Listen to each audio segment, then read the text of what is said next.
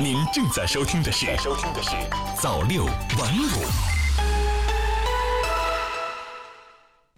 听众朋友们，大家好，欢迎收听今天的晚间新闻。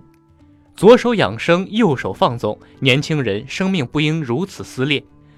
八零后紧握泡着枸杞的保温杯，九零后为大步后退的发际线忧愁，零零后开始画养生重点，诸如此类的调侃，近段时间在社交媒体上屡见不鲜。博人一审的戏谑背后，折射出当前青年群体有失偏颇的生命理念。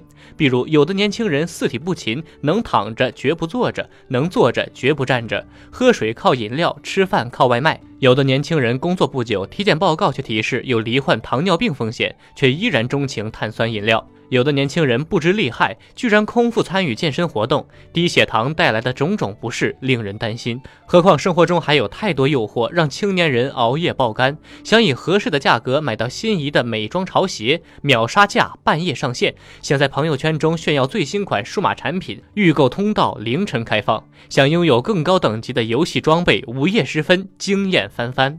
夜经济不是熬夜经济，活出精彩不是折腾自己。当生命在不健康的生活方式中损耗时，再多的养生常识、生活窍门都不过是拆东墙补西墙式的精神安慰剂。